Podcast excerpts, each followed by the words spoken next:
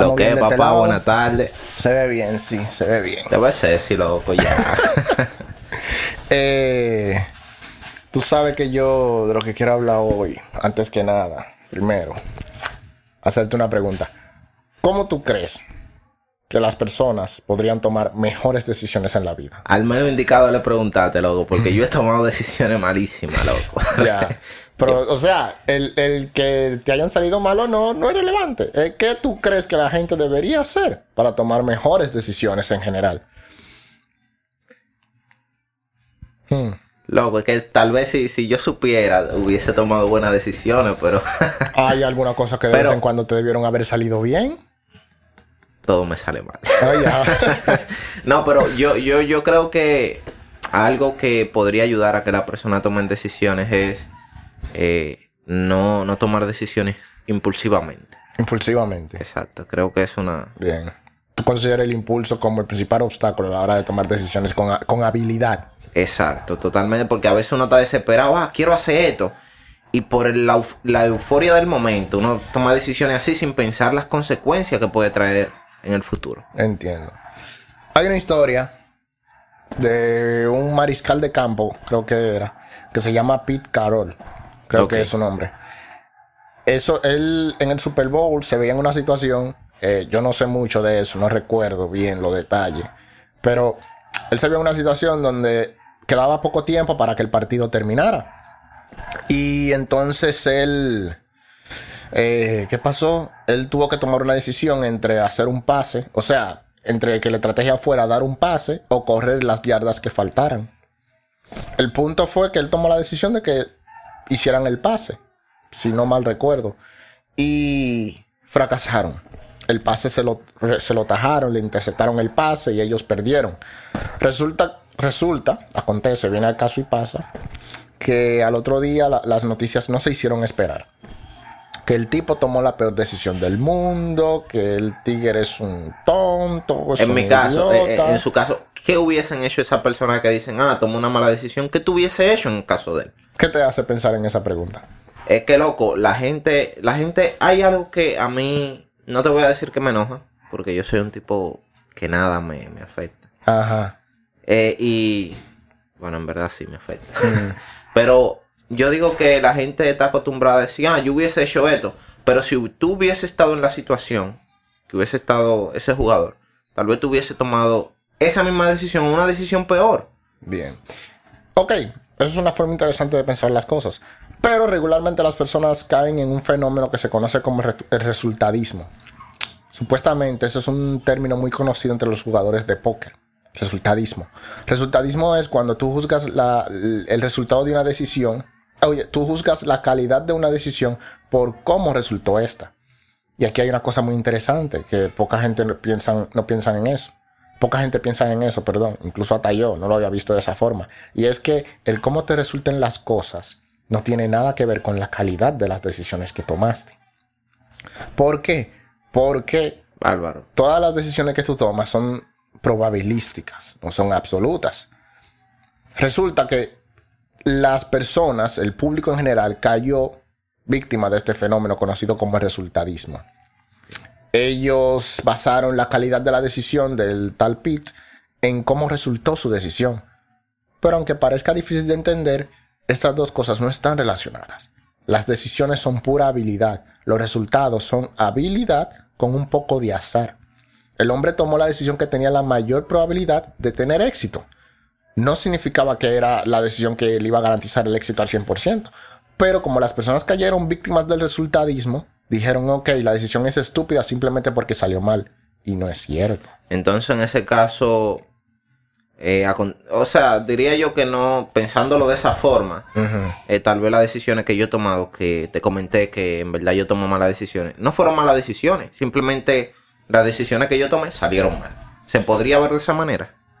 No necesariamente, porque hay que tomar en cuenta con qué habilidad tomaste la decisión. A ver, eh, Porque- ¿a qué te refieres con habilidad? En el caso del tal Pitt, él consideró muchísimas variables.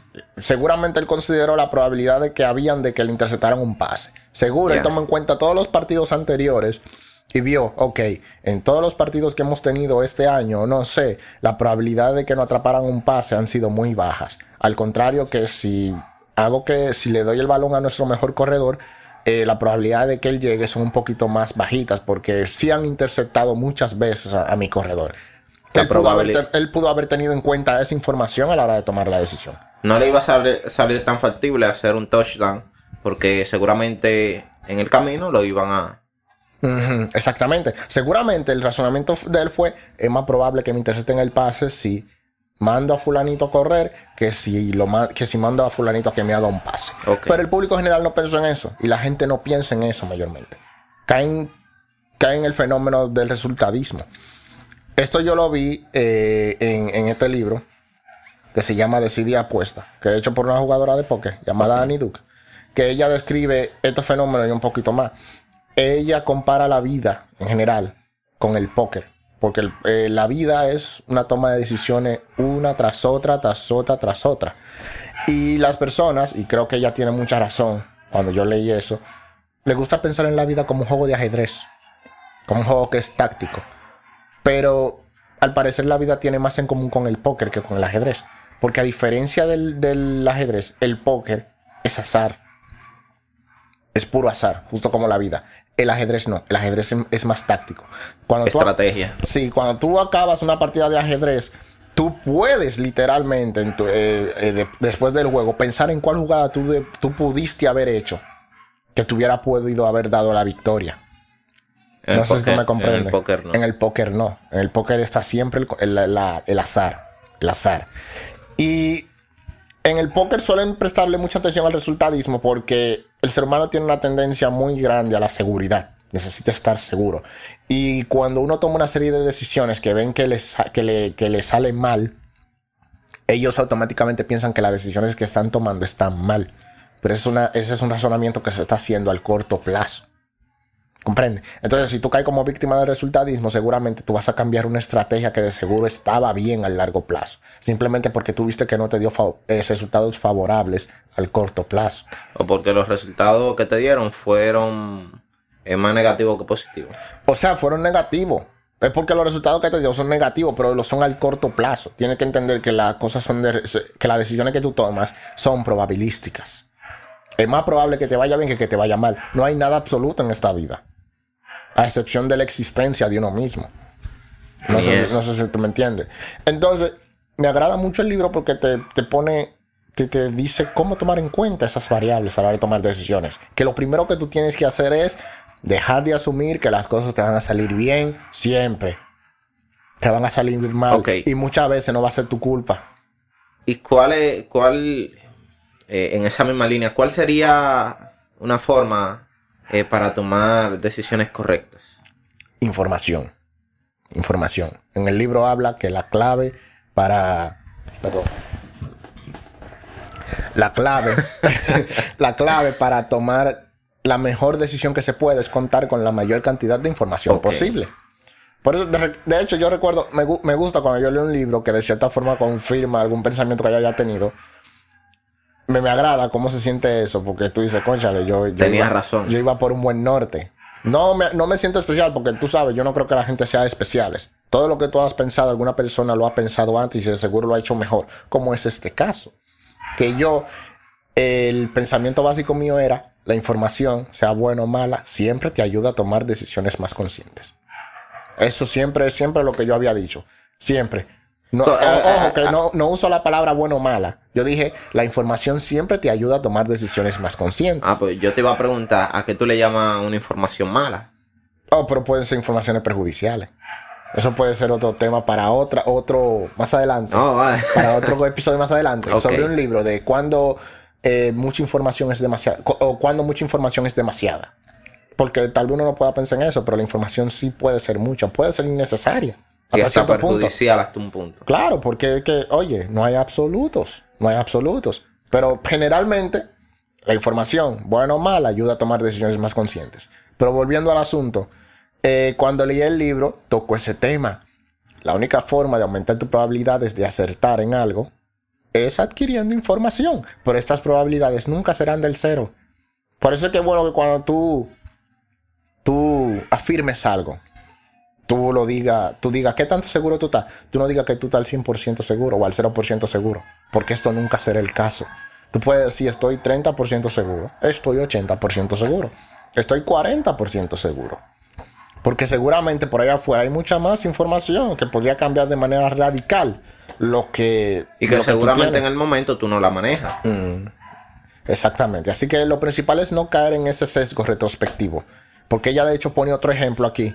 Ella estuvo hablando con, en uno de sus seminarios, habló con un hombre, con un CEO, que tomó la decisión de despedir a uno de sus trabajadores. Y de ahí, de ahí en adelante todo se fue en picada. Entonces el tipo pensó, wow, yo no debí despedir a ese hombre. Mira cómo me fue después de que lo despedí. Pero Annie Duke de una, hizo, hizo la pregunta pertinente. ¿Qué te hizo a ti llegar a la decisión de que tú tenías que despedir a fulano? Hicimos el análisis de mercado, vimos que él no, nos daba los números que queríamos que nos diera, y vaina, y la mejor decisión, y, lo, y creímos que la mejor decisión había sido votar, eh, despedirlo. Y ella dijo, bueno, tú tomaste la decisión correcta, tomando en cuenta toda la información que tú poseías. No había forma de que tú supieras que todo se iba a ir al caño una vez que tú lo despidieras. Tú tomaste la mejor decisión posible. El cómo resultaron las cosas no tiene que ver. Y la gente no, no, no entiende ese ching. La gente dice, ok, me salió mal la cosa, la decisión que tomé fue mala. Pero no es cierto. Porque no hay forma en la que tú pudieras estar seguro de qué era lo que te iba a pasar. Ok, ah, ya ah, que tocamos ese tema, eh, me gustaría que compartiéramos, o en especial tú, luego yo te comparto eh, alguna decisión mala, mm. pero comparten una decisión que tú hayas, eh, te hayas lamentado de tomar porque te salió mal. Yo. ¿Y qué, y qué, y, después de que tú la tomaste, me imagino que tú pensaste, oh, yo podría hacer esto, o pude haber hecho esto para que me saliera mejor. Yo en verdad no podría pensar en ninguna decisión así porque yo he tenido esa perspectiva de, lo que yo te dije, de, de, de, pensar, de, que pensar en retrospectiva es malo. Yo siempre he pensado de esa manera, de, evitar ese sesgo retrospectivo. Siempre he tenido esa línea de pensamiento de manera hasta subconsciente. Hasta, que, hasta que leí este libro me di cuenta de que, oye, tal vez yo no estaba tan mal al pensar así. Pero una decisión así, yo te podría decir que, bueno, tal vez me hubiera gustado dedicarme a, los idiomas mucho antes. Meterme en el mundo de los idiomas antes. O sea, me refiero a lo de aprender inglés y todo eso.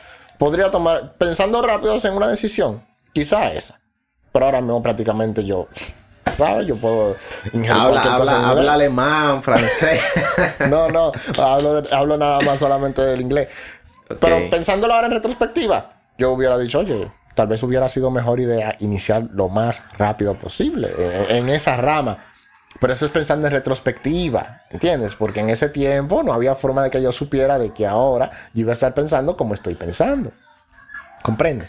Tú sabes que eh, ahora que tú mencionas eso, yo creo que al final todo, todo, absolutamente todo lo que tú haces te lleva a, a crear tu entidad. Me explico.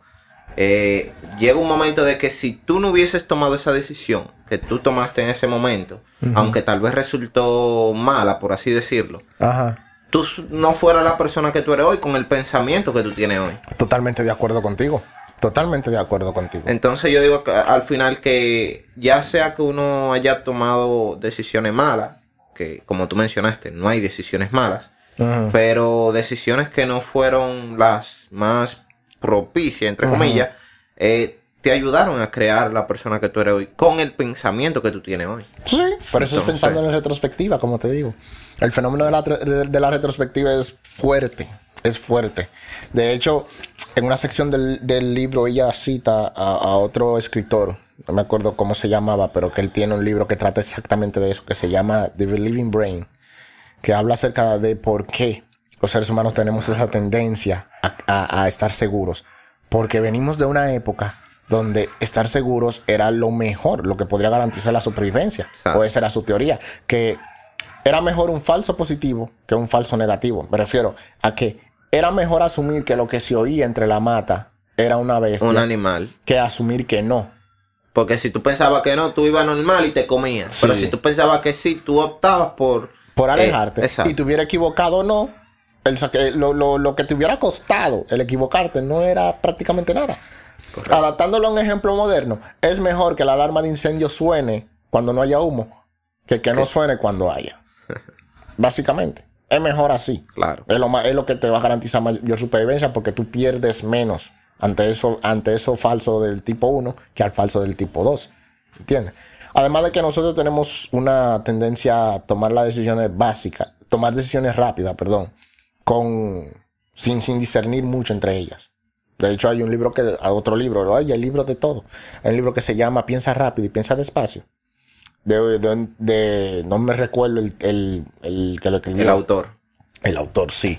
Él habla de eso, de que el cerebro se divide entre dos clases de pensamiento. El pensamiento 1 y el pensamiento 2. El pensamiento 1 es para los pensamientos rápidos, lo que son reflejos y todo eso.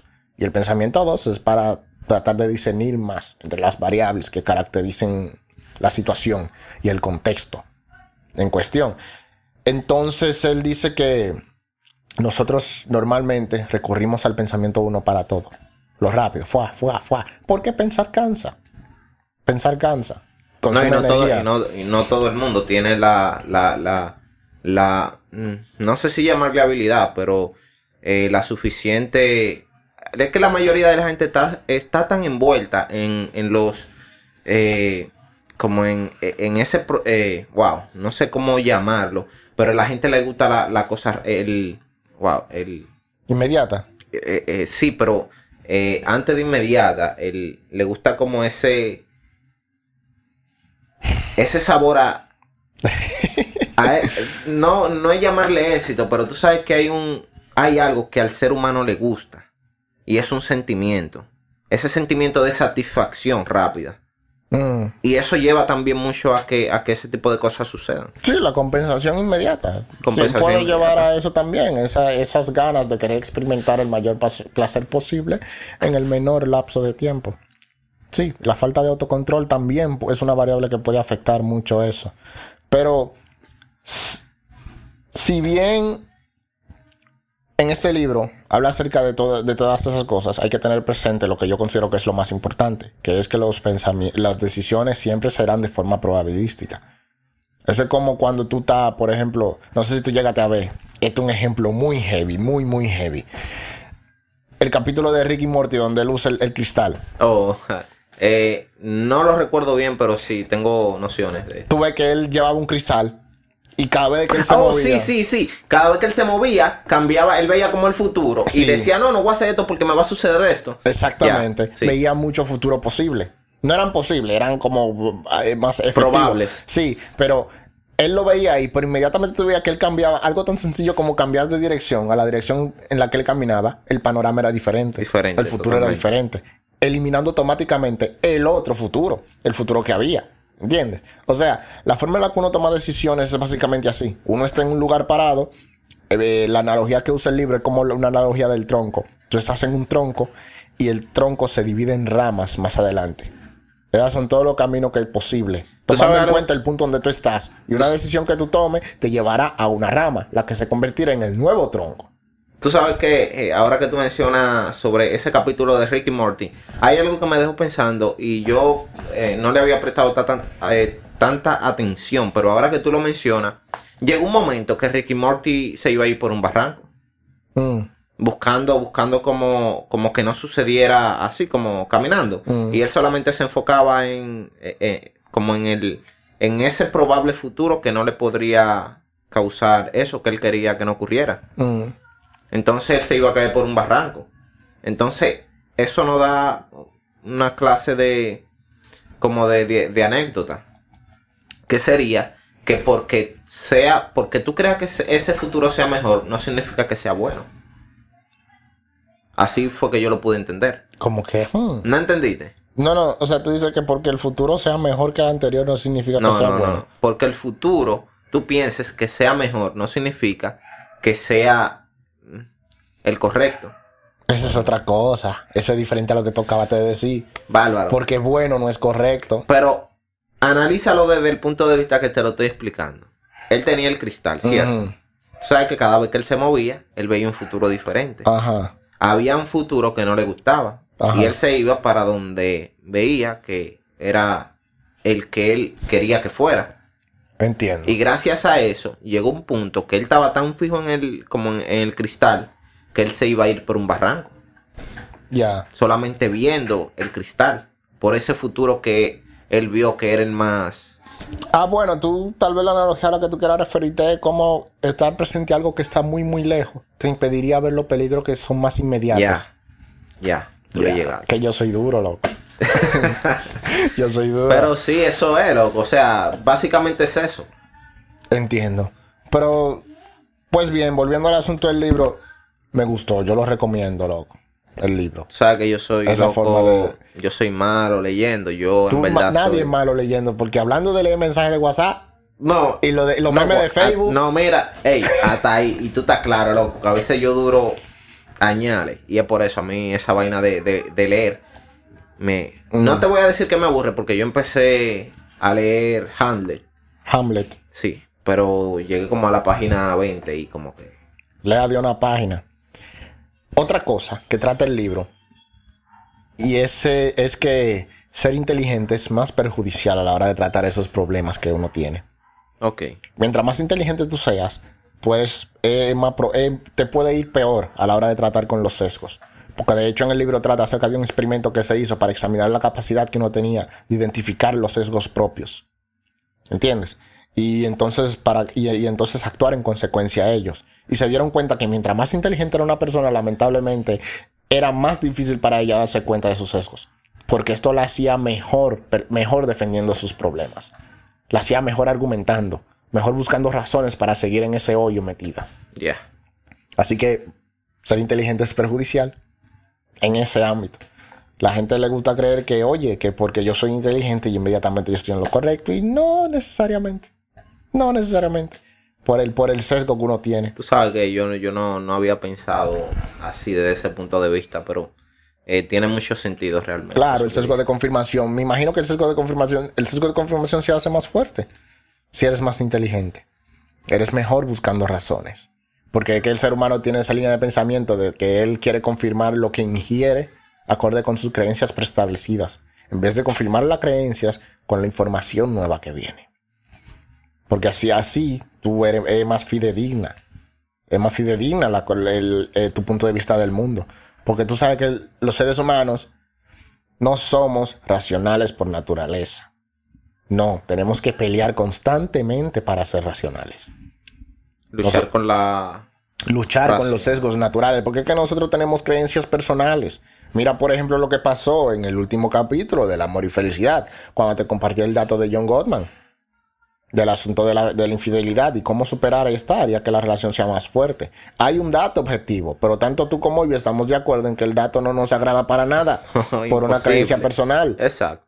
¿Comprendes? O sea, el ser humano tiene esa tendencia a actuar según creencias y a, y a interpretar los datos que adquiere según creencias. Eso es lo que puede Así. llevar a peores decisiones. Además de que nosotros, cuando las cosas nos salen mal, le echamos la culpa al otro, pero cuando nos sale bien, decimos que somos duros. Cuando no es así, al contrario, tú puedes decir, oye, está bien, me salió bien las cosas al final, lo que hice, la decisión que tomé, todo salió bien al final, pero indiscutiblemente el azar tuvo algo que ver. Así Yo que- solamente controlé las probabilidades, porque es lo único que tú puedes controlar, la probabilidad y a través de la información que tú adquieres a través de cierto tópico. Pero siempre va a haber algo que se te va a pasar por encima del radar. Siempre. Sea bueno o malo el resultado de la decisión que tú tomes, Siempre va a haber algo que se te va a escapar. sí, siempre va a haber algo que cause la suerte. Va a haber- Así- va a ser- va- la suerte siempre va a tener algo que ver. ¿Te salió mal la cosa? Bien, déjame yo adquirir más información para cuando vuelva a tomar esa decisión. Y así mis probabilidades de acertar Van a ser mayores. Van a ser mayores. Exactamente. Y es un tanto difícil separar el resultado de una decisión de la decisión en sí. Es difícil. Poca gente piensa así. La gente cae como víctimas del resultado. Así que ya ustedes saben, muchachos, ser inteligente Porque no inclusive... es tan beneficioso. no, porque inclusive, inclusive, inclusive tú sabiendo, o yo sabiendo lo que estamos, de lo que estamos hablando ahora, no dejamos de ver las cosas como yo te lo dije. Le- El primer impulso es pensar, conchale, tomé una mala decisión cuando te salió todo mal. Ese es el impulso. Pero la vida consiste en tratar de no caer en instintos que son tóxicos, tomando en cuenta la sociedad en la que vivimos ahora. De hecho, hay un ejemplo muy heavy. Dame buscártelo aquí en el libro. Para enseñártelo. Esto es la ilusión óptica de Muller. Muller Liar, una vaina así el nombre, mira. Claro que ¿De qué? dónde? Tú ves que hay tres líneas, ¿cierto? Ok, ¿Cuál sí. tú ves más larga? La del medio, porque- La del medio, ¿verdad? Totalmente. Ahora tú ves que más abajo te- te- te- hay, una, hay una regla que está Oh, espérate. ¿Tú, te, te refieres a estas? a esa, sí. Oh, no, estaba viendo en otro lado. No, la dos, la dos. La primera tú ves que tú ves la No, del medio más larga. aquí era. Ah, tú ves que la... la, la ¿Cuál? de- ¿Aquí? Sí. Aquí. ¿Cuál tú ves más larga de esas tres? Incluyendo eso. Sí, las tres, sí. ¿Cuál tú ves como más larga? De esas tres. Sí. La del medio, loco. La del medio tú la ves más larga. No, Ah. eh, yo la veo, no, es más larga la del medio. No, ahora, mira la segunda imagen. Que te pasa una regla por, por, por la cabeza. Por eso te pregunté que es incluyendo esto, pero sea, si no, son la línea eso. nada más, La línea nada más. son iguales toditas. ¿Tú la ves igual de todita? O sea, a primera vista sí, obviamente se ve que una es más larga que otra. Exactamente, esa es la cosa. Pero ab- abajo te está poniendo una reglecita para que tú veas que todas son del Yeah. mismo tamaño. Pero aún así, sabiendo tú que son del mismo tamaño, tú no logras verla del mismo tamaño si tú no te concentras específicamente en esa línea. Ya. ¿Entiendes? Entonces la analogía que ella usa es que la vida es como esa ilusión. Esa ilusión óptica. Sí. Y que la forma correcta de andar por ella es con una regla, con esa línea. Oh, Esa línea que te representa ahí. Sí. Entonces así tú ves, tú puedes ver cuáles decisiones serían las más idóneas de tomar o cuál información sería la, la más, la que tú podrías tomar mejor en cuenta. Ya, dame, mi libro. mire, este es el libro. Dame mi libro, charlatán. ya tú sabes. Bueno, Y eso, Nada, de hecho para. yo iba a hablar de otra cosa aquí y se me había olvidado. Ah, sí. Eh, hay, hay un sistema que se llama el sistema CUDOS. De hecho yo lo, lo marqué en el libro porque en verdad no me, no me sabía eso. Se apagó tu capa. apagó, pero Pero dale, no le pare. Eh, el sistema CUDOS Y ya co- co- co- co- con esto terminamos porque no importa. que loco. dura años subiendo eso. Oye. No, mira. Hay, hay una, el sistema CUDOS es como una serie de pautas que hay que seguir para tomar las mejores decisiones posibles o adquirir información lo más fidedigna El posible. sistema cubo. CUDOS, le dicen CUDOS en inglés. Por, por las iniciales. La. C es de, esco- eh, es de comunismo. La U es de universalidad. Universalidad, perdón. La D es de desinterés. Y la O y la, y la S son de eh, escepticismo organizado. eh, en inglés. Entonces, comunismo no se refiere al sistema socioeconómico, ¿no? Eso te iba a preguntar porque Eso no funciona. Sino que se refiere al comunismo como hablando de datos. Que los datos pertenecen a todos, son del grupo. O sea, que cuando tú adquieres algún dato curioso, alguna información, la forma correcta de hacerlo es compartir la fuente con todo el mundo. Así tú evitas caer víctima del sesgo de confirmación. Porque hay, hay veces que pasa de que tú agarras esa pequeña fuente de información y tú la interpretas como a ti te da la gana según tu creencia preestablecida. Porque hay, un, hay una frase muy popular que dice de que, que el, el dato mata relato, pero no es cierto. El dato confirma el relato por el sesgo. Porque uno no siempre suele interpretar el dato como es objetivamente. Siempre le, añadi- le añadimos una piquita de lo que nosotros creemos. O como nosotros creemos que son las cosas. ¿Comprende? Entonces, compartiendo el dato con todo el mundo, tú puedes evitar, disminuir la probabilidad de, de caer en el sesgo. de caer en el sesgo. Lo segundo es la universalidad. Como dice aquí, aplicar estándares uniformes a las afirmaciones y a la evidencia, sin importar de dónde provenga. O sea, tratar a todo el mundo como igual. Ok. Eso, eso es lo básico. Me quedé en universalidad. Básicamente, aplicar los mismos estándares a cualquier clase de información que tú adquieras. El segundo es desinterés. Es Desinterés. desinterés, o sea, es vigilar los potenciales conflictos que surjan. ¿Entiendes? Ya sea contigo mismo o como comunidad. A la hora de adquirir cierta información. Entonces, Ya. Pero, ¿cómo así? No entiendo. Explícate. O sea, los potenciales conflictos eh, vienen siendo, por ejemplo, lo que vinimos hablando anteriormente. Sesgos. ya. Mantenerse vigilante ante eso. Vigilar Para que no surjan sesgos que, que contribuyan a la malinterpretación de los datos. Lo último son eh, escepticismo organizado. Eso es discu- discutir en- entre el grupo. Discutir la información entre el grupo. Para poder llegar a un punto medio. Básicamente es eso. Es el sistema CUDOS. Eso es lo que podría ayudar a tomar las decisiones de la manera más, más fidedigna, fidedigna posible. ¿Quién, quién eh, elaboró ese, ese sistema de cudos? Sí, eso es con un tipo llamado Meyer. Meyer R. Skotnik, creo que era. Él creo que era mago. Mago. Sí, él era mago. Él, ¿sabes? Un ilusionista, mago. Oh, ya. Habla claro, porque cuando tú me hablas de mago, yo lo que pienso es un de estos viejos con un batón haciendo. Si, la memoria si la memoria no me falla, era básicamente. Era básica. Él era un mago y creo que se metió después al mundo de la ciencia y eso. Yo voy a tratar otro tema en verdad y se me fue, loco. Se me fue. Había otra cosa de la que quería hablar de Por ejemplo, anotarlo, heavy, pa. Y así tiene un, cosita para tú sabes más o menos. Mm. Lleva como una cronología. Bueno, creo que eso sería todo por ahora. Pues le voy a deber lo que yo quería decir. Tú sabes se me olvidó. Que bueno, nada, ya será para otro podcast. Eh, yo había un, ah, bueno, hay un tema que voy, que vamos a tocar también, pero en un próximo podcast. Siempre va a haber un tema que se va a tocar. Siempre hay un tema que, tocar. Ya ustedes saben, gracias por eh, escucharnos y elegir su podcast favorito.